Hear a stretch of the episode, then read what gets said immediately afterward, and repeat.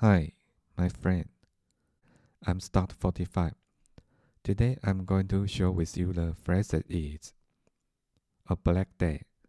A black day in Chinese you can say 沮丧的一天 or you can say 大难临头. There are short sentences I will show you how to speak in Chinese. If you would, please repeat after me at the second time. Before I start, I'm going to preview the phrases and the vocabulary first. Okay, let's get started. The first example is Peter knew he was a black day because he drunk driving. A black day in Chinese you can say 大难临头。大难临头。Knew 知道知道 drunk driving 酒驾。 酒驾。Peter knew he was a black day because he drunk driving.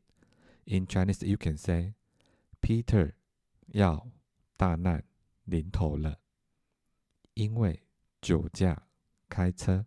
OK, again. Peter 要大难临头了，因为酒驾开车。The second example is Peter knew he was a black day because his exam was very awful.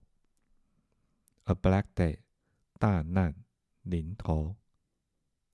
大难临头。Exam 考试，考试。Awful 很差，很差。Peter knew he was a black day because his exam was very awful. In Chinese, you can say Peter 知道自己已经大难临头了，因为考试考得很差。OK, again. Peter 知道自己已经大难临头了，因为考试考得很差。The final example is French team lost the football game. Peter was a black day. A black day，沮丧一天。沮丧一天。French，法国。法国。Football，足球。足球。French team lost the football game. Peter was a black day. In Chinese, you can say, 法国队输了足球赛，Peter 沮丧了一整天。OK, again.